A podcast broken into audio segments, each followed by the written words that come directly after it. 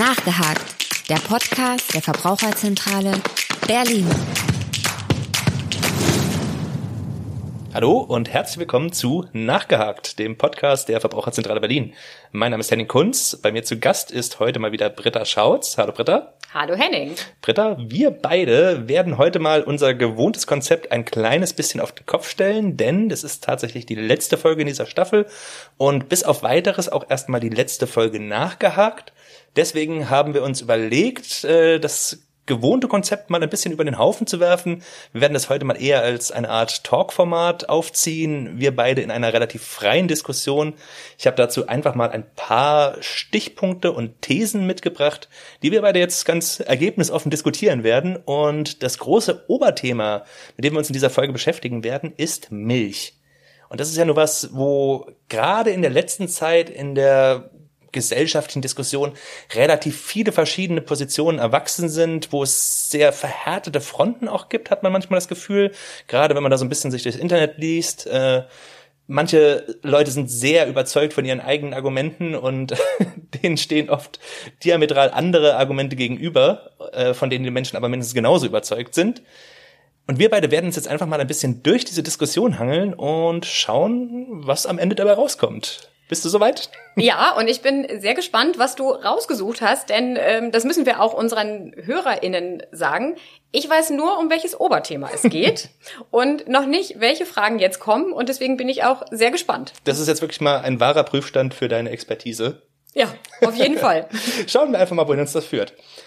Wir beginnen jetzt mal mit ganz allgemeinen Aussagen zum Thema Milch und die allererste davon wäre, Milch macht krank habe ich so im Internet gelesen als Behauptung. Äh, konkreter geht es da darum, dass Milch zum Beispiel Akne hervorrufen soll, dass Arterienverkalkungen dadurch verursacht werden soll, dass äh, Diabetes unter Umständen davon begünstigt wird. Ich habe an anderer Stelle interessanterweise auch gelesen, dass es gegen Diabetes helfen kann.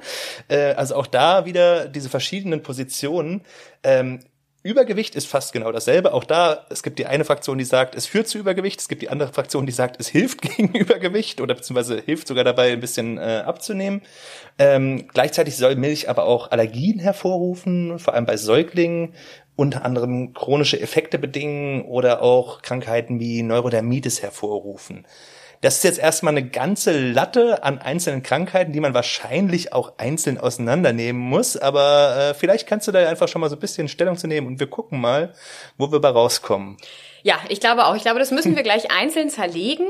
Aber gerade bei so einer Frage ist es ganz wichtig, immer vorher zu sagen, wenn wir wissenschaftliche Studien haben, wo es um Ernährung geht, um bestimmte Lebensmittel, da ist es immer total schwierig, irgendwelche Ergebnisse nur auf ein Lebensmittel runterzubrechen. Denn man kann sich ja vorstellen, an einer Bakterienkultur oder an einer Zellkultur kann ich ganz viele Sachen ganz einzeln testen und dann schauen, was hat das für Effekte. Aber wenn ich das wirklich in so einem ganzen Menschen mache, man kann ja auch mhm. keinem Menschen sagen, du darfst bitte mal nur Milch trinken und dem anderen, der darf jetzt das gar nicht mehr und er hat ja auch noch andere Ernährungsfaktoren. Wenn ich das mit Menschen machen will, sagt keine Ethikkommission, das ist okay. Das heißt, ich kann mir eigentlich nur Lebensstilmuster angucken und kann mhm. dann Menschen einordnen in, die verzehren viel Milch, die verzehren wenig Milch. Die haben dann aber ja noch andere Faktoren. Ne? Also die essen dann noch davon vielleicht mehr und davon weniger und dann bewegen sie sich. Ja, und ja. Äh, um solche Faktoren muss ich das alles immer Adjustieren nennt man das. Das heißt, die muss ich rausrechnen, damit ich dann wirklich einen Effekt für ein Lebensmittel bekomme. Ansonsten würde ich pauschal erstmal schon mal sagen, es gibt nicht das eine Lebensmittel, was krank macht. es ist wie immer, die Dosis macht das Gift mhm. und, also ja gut, verschimmelte Lebensmittel. Da würde ich sagen, die sollte man wirklich überhaupt nicht essen. Aber bei allen anderen Sachen ist es ganz oft, die Dosis macht das Gift. Mhm. Und ähm, genau, also die Frage ist, wollen wir jetzt auf die einzelnen Sachen mal eingehen, was es da so für Zusammenhänge geben könnte? Wenn du zu konkreten Krankheiten, die ich da genannt habe, was äh, hm. sagen kannst, dann sehr gerne, auf jeden Fall. Genau, also man muss ja ähm, fairerweise sagen, ich wusste schon, dass das bestimmt kommt und das ist die einzige Sache, auf die ich mich jetzt aktiv vorbereitet habe auf okay. Krankheiten, weil das so wichtig ist, weil wir jetzt nicht sagen können, ähm, ja, also das, das ist auf gar keinen Fall und das ist auf jeden Fall so, nicht, dass dann irgendjemand Angst bekommt mhm. hinterher mhm. und ich sag was Falsches. Also kommen wir mit ähm, Arteriosklerose und ähm, ähnlichen Krankheiten, die nennt man ja kardiovaskuläre Erkrankungen, Herz-Kreislauf-Erkrankungen. Mhm. Arteriosklerose und Schlaganfall zum Beispiel gehören dazu. Und ähm, da sagt man ja immer ein schlechter Faktor, also ein Faktor, der dazu beiträgt, dass man diese Krankheit bekommt, sind gesättigte Fettsäuren. Jetzt muss man sagen, ähm, es heißt nicht, gesättigte Fettsäuren an sich sind böse, denn die brauchen wir auch im Körper. Es ist immer so das Verhältnis zu einfach. Also auch hier wieder, die mehrfach. Dosis macht das Gift. Richtig. Und auch das Verhältnis zu mehrfach und einfach ungesättigten Fettsäuren in der Ernährung. So, und ähm, natürlich kann man deswegen sagen, ja, möglicherweise, weil Milch schon auch relativ viele gesättigte Fettsäuren enthält, könnte man da erwarten, dass da ein Zusammenhang besteht, mhm. nämlich dass dann eher kardiovaskuläre Erkrankungen kommen. Aber spannenderweise ist es nämlich nicht so. Es ist sogar eher eine Beziehung, wenn ich Milch trinke, bin ich sogar eher besser geschützt vor kardiovaskulären Erkrankungen insgesamt. Es gibt aber keinen klaren Zusammenhang für Herz-Kreislauf-Erkrankungen und keinen klaren Zusammenhang für Schlaganfall einzeln. Für diese beiden Gruppen einzeln nicht, aber für diese Gesamtkrankheitsgruppe gibt es den Zusammenhang, dass Milch sogar eher schützend wirkt. Also von daher, ähm, hier können wir die Angst nehmen. Also es das heißt nicht, wenn ich jetzt Milch trinke, dass ich automatisch Herz-Kreislauf-Erkrankungen bekomme, was ja wirklich eine der häufigsten Todesursachen hier in unseren westlichen Industrieländern mhm. ist. Okay, gut, das ist schon mal sehr spannend. Ähm, so, wir haben noch mehrere haben wir Sachen. Noch? Okay, genau. Ja, also beim Bluthochdruck sieht es auch eher so aus, dass es äh, eher die, zu, den Zusammenhang gibt, ich trinke Milch und das ist dann eher ein positiver Faktor für einen guten, gesunden Blutdruck. Bei Diabetes sieht es auch ähnlich aus. Und ähm, dann haben wir natürlich noch Krebserkrankungen. Ne? Das mhm. ist ja immer super schwierig. Gerade Krebserkrankungen, da wissen wir, also gut, bei Diabetes zählt es auch mit rein, aber genetische Faktoren haben wir. Ähm, und wir haben ganz, ganz viele Umweltfaktoren, aber auch sowas wie Übergewicht zum Beispiel ist auch ein unabhängiger Risikofaktor für bestimmte Krebserkrankungen, gerade für diese hormonabhängigen Krankheiten. Mhm. Und man hat natürlich schon viel angeschaut, ähm, wie ist da das Krebsrisiko. Und das Einzige, was man wirklich sicher gefunden hat, ist ein erhöhtes Krebsrisiko für Prostatakrebs bei Männern. Aber dafür müsstest du 1,25 Liter am Tag Milch trinken. Das, das, ist schon wirklich viel. Hatten wir, glaube ich, tatsächlich auch schon mal in einer früheren Folge diskutiert. Die Information kommt mir auf jeden Fall bekannt vor. Es kann auch sein, dass das einfach in einem Gespräch, das wir so mal geführt hatten, ja. der Fall war. Okay, sehr ähm, spannend. Oh, warte, einen gibt's noch. Ähm, es gibt äh, sogar eine eher negative zusammen, also eine, ähm, man nennt es immer inverse Assoziation zwischen Milchkonsum und Dickdarmkrebs. Also für Dickdarmkrebs, was eine der häufigsten Krebserkrankungen in Deutschland auch ist, weil die gerade mit dem Alter eben kommt, da gibt es eher den schützenden Faktor. Faktor Milch. Okay, aber wenn wir das Ganze jetzt einfach mal zusammenfassen, dann klingt es ja schon so, als ob also diese Pauschalaussage ist sowieso natürlich schwierig äh, ja. zu halten, Milch macht krank, aber als ob tendenziell sich eher schon das Gegenteil zeigen würde, sondern dass es eine ganze Menge an Krankheiten gibt, wo das vielleicht sogar einen leicht vorbeugenden Effekt haben könnte. Auch da ist immer so ein bisschen, hier wieder, ne, Pauschalaussagen sind schwierig, ja. aber zumindest eher, als dass man sagen könnte, es macht krank, ist es eher so, manchmal hat es durchaus auch einen positiven Effekt, bis auf einzelne Geschichten wie zum Beispiel eben den Prostatakrebs oder. Du hattest auch noch was von Allergien gesagt. Ja, es gibt genau. natürlich Menschen, die haben einfach eine Milcheiweißallergie. Gerade bei Kindern im jüngeren Alter ist das häufiger, dass sie eine Allergie gegen Milcheiweiß haben. Die dürfen keine Milch trinken. Das ist ganz, ganz wichtig, weil dann bekommen die wirklich allergische Reaktionen und die können eben auch gefährlich sein. Also das mhm. Hautausschlag wirklich noch nett. Ähm, da gibt es auch schlimmere und von daher die müssen Milch wirklich weglassen. Okay, ich würde eigentlich sagen, äh, wir beenden damit erstmal das Thema ja. Krankheiten. Das war jetzt aber tatsächlich schon mal sehr interessant. Ähm, und gehen einfach mal zur nächsten Frage weiter, die ich so vorbereitet habe. Ähm, das ist so ein bisschen weniger eine Frage als mehr eine Aussage. Und zwar fast jeder Mensch ist oder war irgendwann mal laktoseintolerant. Nur die Europäer haben sich das im Laufe äh, der Zeit evolutionär abtrainiert, kann man sagen. Ähm, Im Prinzip mit dem Beginn der äh, Viehhaltung fing man dann einfach an, diese Produkte auch zu konsumieren und irgendwann ging es dann halt. Es gab jetzt gerade erst einen schönen Artikel zu dem Thema, wo dann diese These aufgestellt wurde, 5000 Jahre Durchfall, äh, nur um am Ende dann nicht äh, vegan leben zu müssen. Ähm, das ist natürlich jetzt auch wieder sehr überzeichnet. Aber auf jeden Fall, die Aussage wäre dann, Milchkonsum ist für Menschen eigentlich unnatürlich. Und sie haben eben, wie gesagt, als Kinder dann, ne, sie müssen natürlich die Muttermilch irgendwie vertragen, aber äh, zum Beispiel in Asien und Afrika sind es ja angeblich nur circa ein Prozent der Bevölkerung, die tatsächlich Milchprodukte vertragen. Was denkst du dazu?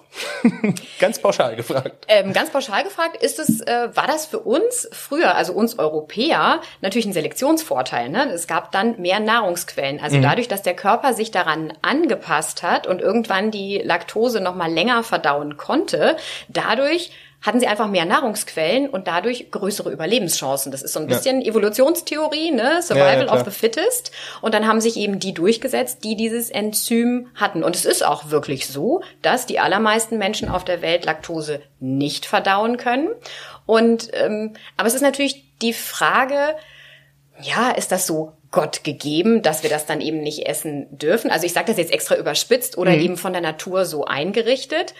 Oder kann sich unser Körper eben auch anpassen an die Gegebenheiten? Denn genau deswegen können wir in Europa das einfach verdauen. Ich habe den Artikel auch gelesen. Genau, 5000 Jahre Durchfall ähm, fand ich sehr spannend. Also es zeigt aber eigentlich ganz klar, dass wir schon die Möglichkeit jetzt haben, Milch zu trinken und sie als Nahrungsquelle zu nutzen, aber dass wir ohne Milch auch überleben können.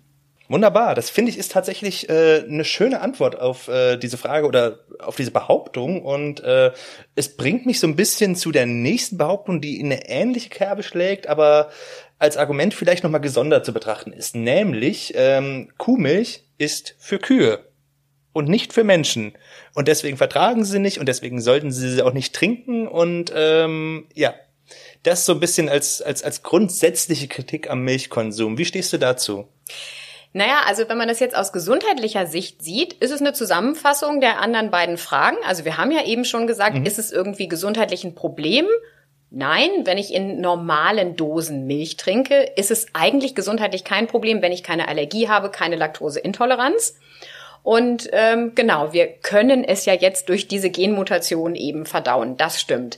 Aber natürlich muss man ja mal drüber nachdenken, wie wird die Milch heutzutage erzeugt. Ne? Eigentlich ist Kuhmilch die Muttermilch fürs Kalb. Mhm. Und wenn ich aber Kuhmilch industriell produzieren will, dann muss ich die Kuh sehr regelmäßig schwanger bekommen. Oh, Sie muss ein spannend. Kälbchen das, bekommen. Das greift jetzt schon sehr in meine nächsten Fragen ein. Aber erzähl ruhig mal weiter. genau. Die Kuh wird regelmäßig schwanger, ja. Richtig, die wird regelmäßig schwanger. Das Kälbchen wird ihr weggenommen. Meistens werden die weiblichen Kälbchen eher aufgezogen als die männlichen. Und ähm, die kriegen dann eine Ersatznahrung und die Milch wird dann für den Menschen abgezapft. So, und da kann man sich natürlich überlegen, möchte ich das selber oder möchte ich das nicht? Denn ähm, ja, die Kühe, die schreien auch nach ihren Kälbern, ja. weil äh, das wäre bei jedem Muttertier ja, so. Ähm, da sind wir alle Säugetiere ähnlich und ähm, das ist halt so ein bisschen die Frage, kann ich möchte ich das ethisch oder möchte ich das nicht? Deswegen kann man schon auch nachvollziehen, wenn Menschen sagen, nee, das möchte ich absolut nicht. Ja. Es gibt auch sowas wie ähm, muttergebundene Kälberaufzucht, sodass für den Menschen nur das genommen wird, was übrig bleibt. Weil mhm. es ist schon so, dass die Kühe teilweise mehr Milch produzieren. Aber natürlich wird das ihren Preis haben, ne, dieses System. Oh ja. Habe ich neulich erst in einem Podcast von gehört, von einer Bäuerin, die das macht. Und ähm, ja, da, da kommt natürlich auch viel, viel weniger bei rum. Und es gibt wirklich also sehr wenig Anbieter, die das machen. Das wäre aber natürlich eine natürliche Form, wo man auch sagen würde, das machen die Nomadenstämme zum Beispiel in Afrika ja auch noch. Ne? Mhm. Also dass äh, die Zicklein zum Beispiel gesäugt werden und die nehmen den Rest, damit sie einfach so ein bisschen in so einer Symbiose leben. Ja. So. Also das wäre so ein bisschen äh, die Antwort. Also ja, gesundheitlich kann man sagen, könnte man machen, wenn man möchte ethisch, muss man sagen, muss man sich das schon überlegen. Denn muss jeder für sich selbst wissen im Endeffekt, ja, ne? Ja. Naturgegeben ist es eigentlich fürs Kalb. Okay, wir greifen das jetzt trotzdem mal auf, ähm, müssen aber noch ein kleines bisschen durchhalten, müssen erstmal eine andere Frage stellen, um dann zur nächsten zu kommen. Okay. Ähm, die nächste These wäre, Milch ist schlecht für die Umwelt. Das heißt, wir haben ne, Massentierhaltung, wir haben damit einhergehende Probleme. Das ist ganz klar, das haben wir auch schon oft in diesem Podcast diskutiert. Äh, das ist auch so ein bisschen das, was den, den Fleischkonsum jetzt äh, so problematisch gestaltet. Wir haben die Regenwaldrodung äh, für diese Futtermittel. Das heißt, ne, da ist sehr viel Sojaanbau, was dann eben Fläche kostet, was zu Monokulturen führt und dergleichen mehr. Wir haben außerdem natürlich auch noch eine Überbelastung der Tiere, die dann zu Krankheiten führt, zum Beispiel eine Entzündung an den Eutern oder ähnliches. Äh, dann sind wieder Antibiotika notwendig, die natürlich dann auch im Endprodukt zurückbleiben, die bei Menschen äh, sich dann sammeln, sag ich mal. Ähm, also wir haben eine ganze Menge Faktoren, die da irgendwie problematisch sind. Wie siehst du das? Ja, also problematisch für die Umwelt Klar, du hast da schon viele Aspekte aufgezeigt, die alle auch so stimmen. Also ähm, wenn man natürlich überlegt, ich muss dieses Tier füttern, das ist alles Anbaufläche, die ich eigentlich auch für den Anbau von Pflanzen nutzen könnte, die der Mensch direkt isst oder aus denen er vielleicht Milchersatzprodukte macht. Ne? Also ähm, Soja könnte ich auch dafür benutzen. Das heißt, nicht jede Kalorie, die ich da reinstecke, bekomme ich auch als Kalorie essend wieder raus. Mhm. Und natürlich muss ich dieses Tier dafür benutzen. Du hast schon von Massentierhaltung gesprochen. Was ja immer ganz spannend ist, wenn man die Kühe auf der Weide stehen lassen würde, dann würden sie dafür sorgen, dass das Gras also diese ganzen Grünpflanzen mehr CO2, dass die Böden mehr CO2 aufnehmen können, weil die Kühe einfach ja, quasi, ne, die fressen Grashalme weg. Das ist natürlich jetzt spannend. Das heißt, mehr nach. In der natürlichen Haltung äh, gibt es da eigentlich schon so einen regulierenden Effekt. Also diese ganze CO2-Produktion, das ist ja vielleicht auch noch ein Punkt, der noch dazukommt. Also auch die Kühe selbst stoßen ja auch noch eine ganze Menge an CO2 aus. Und das heißt, die Natur hat aber schon so einen Regulierungsmechanismus, um da zumindest ein bisschen entgegenzuwirken. Oder verstehe ich das falsch? Richtig. Ich kann dir jetzt nicht aus dem Stegreif sagen, ob es dann so, also die Milch wird dadurch nicht CO2-neutral. Da wäre ich mir sehr sicher. Da aber, bin ich auch von ausgegangen. Ja, aber deswegen so ein bisschen gegensteuern vielleicht genau. schon hätten wir die Kühe alle auf der Wiese. Aber das haben wir nicht. Also ähm, zwischen 80 und 90 Prozent der Kühe weltweit stehen nämlich nicht auf der Wiese. Und genau deswegen haben wir nämlich auch das Problem, die stoßen auch noch zusätzlich äh, Methan aus. Und das sorgt auch für die Erderwärmung. Das heißt, in diesem Produkt Milch steckt ziemlich viel CO2, bis es bei mir landet. Das ist schlecht fürs Klima, das wissen wir. Und von daher ist Milch jetzt nicht das tolle Lebensmittel, wenn es mhm. darum geht, Umwelt und Ressourcen zu schützen. Ich da befürchtete es schon. Das heißt, wir sind hier wirklich so an einem Punkt, wo man das auch nicht unbedingt schönreden muss. Es gibt einfach eine ganze Menge Einbußen für die Umwelt, für die Natur, für uns auch, die wir da in Kauf nehmen müssen. Und ähm, in der perfekten Welt wäre das vielleicht etwas weniger schlimm, in der leben wir aber nicht. Deswegen haben wir diese Massentierhaltung, deswegen haben wir keine Tiere, die überall frei auf den äh, Wiesen und Weiden leben. Naja, und würden wir weniger Milchprodukte zu uns nehmen, müssten wir auch schon mal weniger Tiere haben und die könnten, könnten dann vielleicht draußen gehalten werden. Ne? Also das käme ja auch noch mhm. dazu. Aber sowas wie äh, Vergleich mit Milchersatzprodukten, machen, willst du das in der Frage auch schon haben?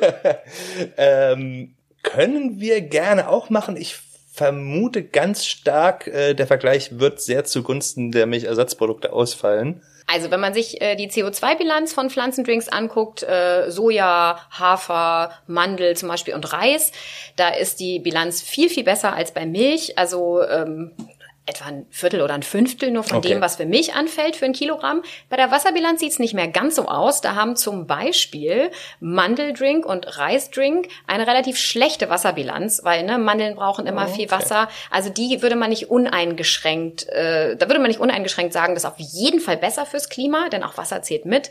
Aber bei Hafer und Soja zum Beispiel ist es schon so, die sind deutlich besser in der Regel. Okay, sehr gut. Ja, wir werden da auch äh, im weiteren Verlauf noch ein bisschen genauer drauf eingehen. Äh, für den Moment belassen wir es aber dabei. Das war jetzt schon mal so ein bisschen, wir haben auch schon mal die Alternativen beleuchtet. Wir haben gesehen, okay, die Umweltbilanz ist wirklich nicht ideal. Es schmeckt vielleicht, aber es ist trotzdem nicht so richtig gut für den Planeten. Ähm, jetzt überlegt der eine oder andere vielleicht, okay, vielleicht gibt es trotzdem noch eine Alternative, vielleicht kann ich das irgendwie ein bisschen zumindest abschwächen. Ähm, und dann ist ein bisschen die Frage, ist denn Biomilch eine Alternative? Und da ist jetzt im Endeffekt die nächste These, die uns auch wieder zu unserem Thema von vorhin zurückbringt, dass Biomilch natürlich äh, vielleicht ein bisschen besser ist, aber nichtsdestoweniger immer noch sehr problematisch ist, weil eben genau die Tiere jährlich kalben müssen und eben dann von der von den Kälbern nach der Geburt getrennt werden und äh, ja nach fünf Jahren, die sie da als Milchkuh gelebt haben, werden sie sehr wahrscheinlich dann trotzdem geschlachtet. Also so furchtbar viel ist jetzt für das Tierwohl da auch nicht gewonnen denen geht's vielleicht ein bisschen besser als ihren Kollegen in der Massentierhaltung, das ist klar, aber optimal ist das immer alles noch überhaupt nicht. Nee, also auch für Bio-Tierhaltung gilt, dass sie eben, ja, die müssen regelmäßig äh, schwanger werden und es muss regelmäßig das Kalb auch wieder weggenommen werden. Und ähm, ja, das ist ähnlich. Und von daher ist das fürs Tierwohl nicht optimal, obwohl man natürlich dazu sagen muss, dass die Tiere in Biohaltung schon artgerechter gehalten werden oft. Mhm. Also natürlich gibt's auch tolle konventionelle Betriebe, gar keine Frage. Mhm. Aber hier ist vorgeschrieben, es gibt mehr Platz im Stall, es gibt mehr Platz auf der Weide und ähm, spannenderweise für ähm, Milchvieh konventionell gibt es gar keine richtigen Haltungsvorschriften. Also gar keine festgelegten in konventionell. Bei Bio schon. Und ähm, ja, da wäre es ein Ticken besser. Von der CO2-Bilanz, glaube ich, nimmt sich das nicht viel. Okay. Ähm, einfach ja, das, das kann man immer so schlecht aufrechnen, aber ja, natürlich ähm, bei Bioanbau müssen auch die Flächen nachhaltiger bewirtschaftet werden. Das heißt, die Böden haben mehr Humus und können dadurch mehr CO2 aufnehmen. Kannst du aber meistens nicht so genau ausrechnen. Mhm.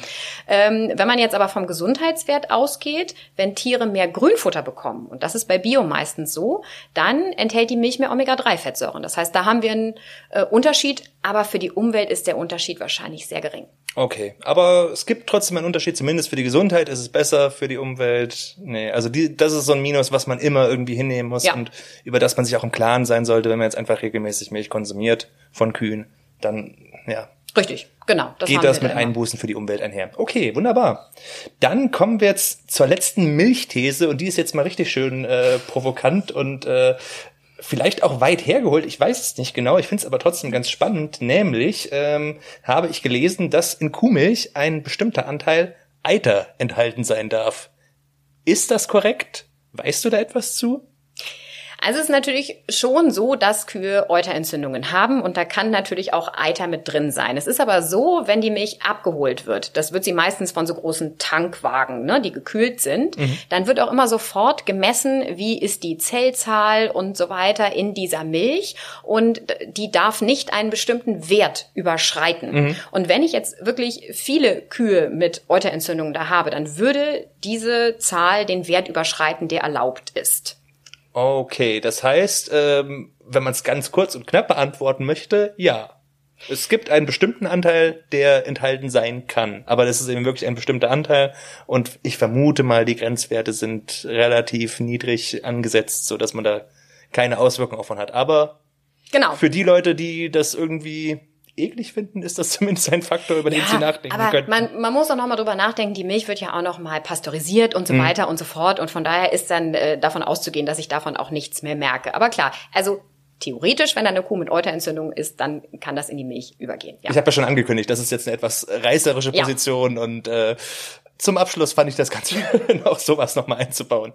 Okay, wunderbar. Das war aber schon sehr erhellend und ähm, als nächstes würde ich sagen, widmen wir uns dann doch noch mal ein kleines bisschen den Ersatzprodukten. Jetzt kriegt ja jetzt jeder sein Fett weg. Also mhm. wir haben jetzt ein paar äh, problematische Thesen zur Milch und dann geht's gleich mal weiter mit Sojamilch in diesem Fall. Nämlich äh, ist These 1, Sojamilch macht impotent. Es gibt wohl eine Studie, die eine geringe Anzahl von Spermien oder eine geringere Anzahl von Spermien äh, bei Männern gefunden hat, die häufig Sojamilch konsumieren. Ähm, dann ist ja auch noch der Punkt, dass es eben sogenannte Phytoöstrogene enthält, ähm, dass das vielleicht problematisch sein könnte, sich vielleicht darauf auswirken würde. Das ist jetzt alles sehr pseudowissenschaftlich und laienhaft. Man merkt, das ist nicht mein Fachbereich. Aber es sind ja jetzt auch einfach mal so ein paar Aussagen, die ich im Internet gefunden habe. Dazu würde ich jetzt gerne mal eine spannend. Stellungnahme hören. Ja, spannend. Also äh, von dieser Studie habe ich noch gar nichts gehört. Das finde ich aber auch. Die ist wohl gut. tatsächlich auch relativ neu. Also okay. wir können das auch gerne noch mal irgendwie im, im weiteren im Nachgang vertiefen. Ja. Aber ja. Spannend. Dann muss ich mir die noch mal angucken. Also die Sache ist ja, die Sojaprodukte werden ja in asiatischen Ländern schon lange Zeit konsumiert. Mhm. Ne? Und ähm, also wirklich in, äh, in China, in Japan, in anderen Ländern die konsumieren auch solche Sojadrinks eigentlich schon lange und wissen auch, wie sie die herstellen. Die Phytoöstrogene sind richtig, das stimmt, die sind da drin. Und ähm, aber man geht davon aus, die werden ja auch immer in, in Verbindung gebracht mit Wechseljahrsbeschwerden und dass mhm. äh, diese Phytoöstrogene das so ein bisschen abschwächen würden. Also man geht davon aus, dass ein normaler Konsum von Soja, dass der nicht zu irgendwelchen Störungen im Hormonhaushalt führt. Aber ich muss sagen, wenn es eine Studie dazu ist, dann muss man sich die ganz genau angucken. Wie viele ja. Probanden sind das? Wie wurde das gemessen? Gab es eine Kontrollgruppe? Finde ich sehr spannend. Bis jetzt hätte ich noch keine ähm, Aussagen dazu gehört, die irgendwie ganz klar nachgewiesen sind. Von daher kann man sagen, da ist bestimmt noch Forschungsbedarf drin. Ich würde jetzt nicht sagen, dass ähm, alle, die jetzt Sojadrink konsumieren, impotent werden, denn ich glaube, das ist in den asiatischen Ländern auch nicht das riesigste Problem. Aber würde ich jetzt auch mal von ausgehen. Äh, ansonsten hätte man davon vermutlich irgendwann mal gehört. Genau, aber ich okay. bin gespannt, was dann noch rauskommt. Also da muss mhm. ich sagen, kann ich jetzt nichts Abschließendes zu sagen. Wie auch habe ich nicht zu geforscht. Alles klar, ja gut. Wunderbar. Wir gehen einfach mal weiter zur nächsten. Ich habe ja noch mehr mitgebracht. ähm, das ist jetzt wieder so ein bisschen, ja, herkömmlicher. Ähm, die Inhaltsstoffe von Milchersatzprodukten sind weniger ausgewogen als die äh, herkömmliche Milch. Das ist natürlich jetzt auch immer so ein bisschen äh, schwammig formuliert. Weniger ausgewogen kann jetzt erstmal viel halten, aber vielleicht kannst du ja trotzdem mal so ein bisschen was zu sagen, wie das grob zu beurteilen ist, vielleicht auch einfach nur für die wichtigsten. Mhm. Es gibt ja mhm. sehr viele Milchersatzprodukte, ja. aber dass wir vielleicht mal so Hafermilch, Mandelmilch, zumindest ja. und Sojamilch mal mal durchdiskutiert haben. Genau, ganz spannend. Also Soja ist so der Milch eigentlich am nächsten, mhm. weil es einen ähnlichen Proteingehalt hat, einen ähnlichen Zuckergehalt und äh, gut, du kannst den Fettgehalt natürlich so ein bisschen einstellen, wie du das möchtest, aber da ist es wirklich der Milch schon am ähnlichsten. Was aber natürlich in allen Pflanzendrinks gar nicht vorkommt natürlicherweise, wäre Calcium, das müsste zugesetzt werden, oder Vitamin B12 oder Vitamin D. Das kommt sogar auch zu geringen Mengen in Milch äh, vor. Also das gilt jetzt für alle Drinks. Wenn das da drin sein soll, dann muss es zusätzlich zugegeben werden. Okay, aber das ist ja tendenziell kein Problem, oder? Also ich kann mich Nö. da tatsächlich auch entsinnen, dass ich als Kind dann auch eben Sojamilch mit extra Calcium mhm bekommen hatte. Genau, okay. also da, da gibt es äh, Formulierungen, die du da rein äh, zugeben kannst und das siehst du dann in der Nährwerttabelle, ob das zugegeben wurde oder nicht. Und so. Das genau. heißt, nur ganz kurz, um das zusammenzufassen, für Sojamilch kann man sagen, ja, aber es ist kein Problem, weil es sich problemlos ausgleichen lässt. Genau, also es betrifft jetzt auch nur die Vitamine. Der Rest ist eigentlich relativ ähnlich. Und mhm. früher hat man immer gesagt, ja, Milchprotein ist dem menschlichen Protein ähnlicher, kann also besser eingebaut werden. Heutzutage wissen wir, wir essen eigentlich alle genug Protein, sogar mehr als wir bräuchten, mehr als der ähm, Bedarf. Und ähm, dann ergänzen sich die verschiedenen pflanzlichen Proteine in ihrer Wertigkeit zusammen, sodass sie auch gut sind für den Körper. Und es ist sogar spannend, ähm, ich sollte mehr pflanzliche Proteine zu mir nehmen. Also das ist verknüpft mit ähm, weniger äh, Erkrankungen zum Beispiel. Vielleicht auch, weil sonst mehr gesättigte Fettsäuren mitkommen, mehr Salz bei diesen, zum Beispiel bei Wurstprodukten. So. Dann ähm, wer ja Haferdrink ist sehr beliebt auf jeden Fall. Ja, da muss man sagen, das hat natürlich deutlich weniger Protein als Milch. Das stimmt. Also in der Hinsicht als Proteinquelle nicht so gut geeignet mhm. und teilweise haben sie haben aber vergleichbar viel Kohlenhydrate. Es ist aber so ein bisschen in der Diskussion, ob der Blutzuckerspiegel dadurch schneller ansteigt, weil die Kohlenhydrate schneller verfügbar sind. Das kann sein. Aber die Frage ist, wie viel konsumiere ich dann davon? Also auch hier, ne, Vitamine, Mineralstoffe müssen zugegeben werden. Protein kann ich mir auch aus anderen Lebensmitteln holen. Bei Reis und Mandel ist es auch so, der Proteingehalt ist relativ gering. Also muss ich irgendwie meine Proteinwerte anders bekommen und Reisdrink hat meistens noch relativ viel Zucker oder ähm, relativ viel Kohlenhydrate. Ja, also sie haben eine andere Zusammensetzung als die Milch, aber es kommt ja auf die Gesamternährung an, ne? Ja, was ich sonst natürlich. noch zu mir nehme. Ja, ja, klar. Absolut. Okay, spannend. Wunderbar. Gut, jetzt kommen wir wieder zu einem Thema zurück, was wir vorhin schon mal ein bisschen angeschnitten hatten, ähm, nämlich die Mandelmilch und ihren doch recht hohen Wasserverbrauch, wie man so hört. Ich habe da jetzt einfach mal einen random Fact gefunden, und zwar ähm, ein Glas Mandelmilch benötigt circa 130 Liter Wasser. Ja, das äh, könnte sein. Das genau. kommt wahrscheinlich ungefähr hin. Äh, ja. ich, ich, glaube, das, das war schon richtig recherchiert. Ähm, ist das da nicht extrem problematisch. Sollte man da nicht dann vielleicht auf Mandelmilch oder vielleicht auch generell auf Mandeln äh, tendenziell eher verzichten. Also ich habe jetzt gelesen, dass es eben vor allem in sehr trockenen Regionen angebaut wird, hauptsächlich Kalifornien, mhm. wo halt wirklich extrem viel Wasser dann äh, da nochmal zugesetzt, oder was heißt zugesetzt werden muss, sondern eben äh, gegossen werden muss, ähm, damit es überhaupt vernünftig wächst. Und Ja, also ähm, es ist auch spannend. Also ich, ich meine, da gibt es zwei verschiedene Regionen. Das kann ich jetzt nicht hundertprozentig sagen. Und in einer braucht man unglaublich viel Wasser und die andere ist ein bisschen besser von der mhm. Wasserbilanz. Aber ist auch immer die Frage, kann ich mir überhaupt aussuchen, woher kommen meine Mandeln? Ist das so klar angegeben? Ja. Denn das muss es nicht sein. Und deswegen weiß ich das als Verbraucher vielleicht gar nicht. Und ähm, genau, die Wasserbilanz für Mandeldrink ist nicht gut. Ähm, für Kuhmilch brauche ich aber auch relativ viel Wasser, denn die Tiere trinken natürlich. Ich brauche Bewässerung der Felder für Futter und so weiter. Also ich glaube, die Wasserbilanz ist sogar relativ vergleichbar. Okay. Wenn ich aber sage, ich möchte eine nachhaltige Variante haben für meinen Ersatzdrink, dann sind andere Drinks eben besser geeignet, also Soja und Hafer zum Beispiel besser als Mandel. Okay, schlechte Nachrichten für Fans von Mandelmilch. Ja. Na gut. Spannenderweise muss ich jetzt auch mal klugscheißern. Das, man darf übrigens nicht Mandelmilch sagen, sondern nur Mandeldrink. Verzeihung. Nein, das macht ja nichts, aber das, ähm, deswegen passe ich da immer so doll auf, weil das rechtlich nicht erlaubt ist. Daran stoßen sich auch ganz viele, dass das so nicht heißen darf. Okay, dann werde ich mich jetzt um äh, Besserung bemühen. Nö, alles gut. Also ähm, ich glaube, für die ZuhörerInnen ist es egal. Ich werde trotzdem mal mein Bestes geben. Ähm, wir kommen jetzt einfach mal zum nächsten Fakt. Ähm, das ist wieder ja relativ allgemein gehalten. Soja Drink Aha. ist umweltschädlich. Ähm, also auch hier problematischer Anbau, Regenwaldrodung und so weiter und so fort. Kann man das so pauschal sagen oder liegt auch da wieder der Teufel im Detail? Ja, der Teufel liegt äh, ganz klar im Detail. okay, also wir wissen ja, es wird Regenwald gerodet für den Sojaanbau. Mhm. Und ja, gerade in den Gebieten ne, ist es ein großes Problem. Wir zerstören landwirtschaftliche Nutzfläche und das ist auch nicht gut äh, fürs Klima insgesamt ungünstig. Aber was man sagen muss, eigentlich wird der Regenwald hauptsächlich gerodet für den Anbau von Futtermitteln für Tiere. Das, was wir hier in unseren Sojadrinks haben, kommt in der Regel entweder aus Kanada oder auch aus Europa. Dafür wird also kein Regenwald gerodet, da gibt's keinen und die Flächen sind eben schon da. Und ist auch nur ein ganz, ganz geringer Teil an Soja, der überhaupt für den menschlichen Verzehr ist.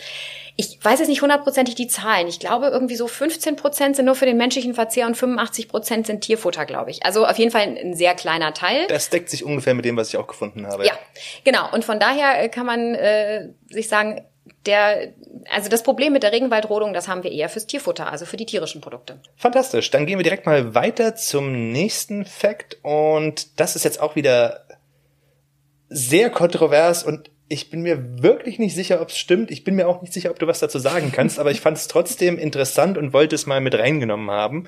Nämlich für die Produktion von Haselnussmilch, Drink, Verzeihung, Haselnussdrink, wird teilweise Kinderarbeit äh, mhm. benutzt. Ja. Hast du davon schon mal gehört? Kann man das bestätigen oder verneinen?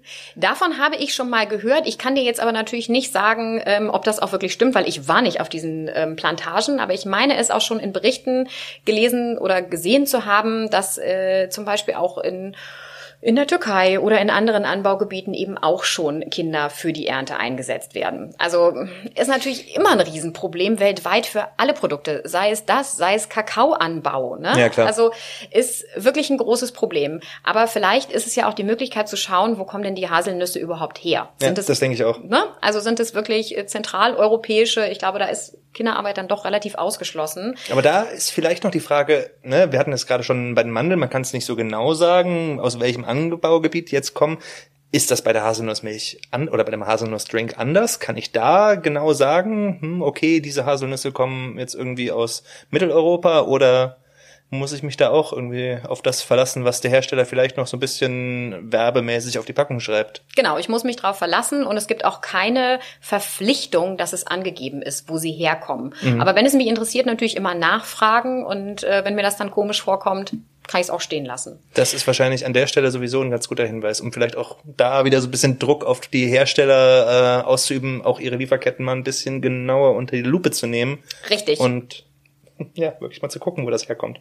Okay, ja. spannend. Ja, das, äh, ich hatte, um ehrlich zu sein, gehofft, dass das jetzt eher Unfug wäre, aber das klingt ja so, als sollte man da schon ein bisschen genauer hingucken. Also ich kann es dir jetzt ja auch nicht hundertprozentig mhm. bestätigen. Ich habe aber diese, ähm, ja, diese These auch schon gehört und auch von Quellen, wo ich sagen würde, kann ich mir vorstellen, dass es leider so ist. Okay. So, so doof es auch ist. Im Endeffekt muss dann trotzdem jeder nochmal für sich selbst recherchieren und überlegen, aber ja. die Möglichkeit besteht zumindest. Okay, Wunderbar. Das ist jetzt auch die letzte, eine etwas provokantere zum Abschluss. Ähm, Britta, vielen Dank. Es war sehr erhellend für mich. Vielen Dank auch an unsere Zuhörerinnen und Zuhörer, die jetzt bei dieser doch etwas längeren Folge mal äh, eingeschaltet haben und hoffentlich auch dabei geblieben sind. Mir hat es auf jeden Fall sehr viel Spaß gemacht. Ich hoffe, dir auch. Ja, ich fand das total spannend und auch so spontan auf irgendwas antworten zu müssen. und äh, ich muss sagen, ich bin durchaus beeindruckt, was da jetzt trotzdem noch an äh, Facts jetzt bei rumkam. Äh, von daher vielen Dank und vielen Dank an unsere Zuhörerinnen und Zuhörer und hoffentlich bis bald. Bis bald. Nachgehakt. Der Podcast der Verbraucherzentrale Berlin.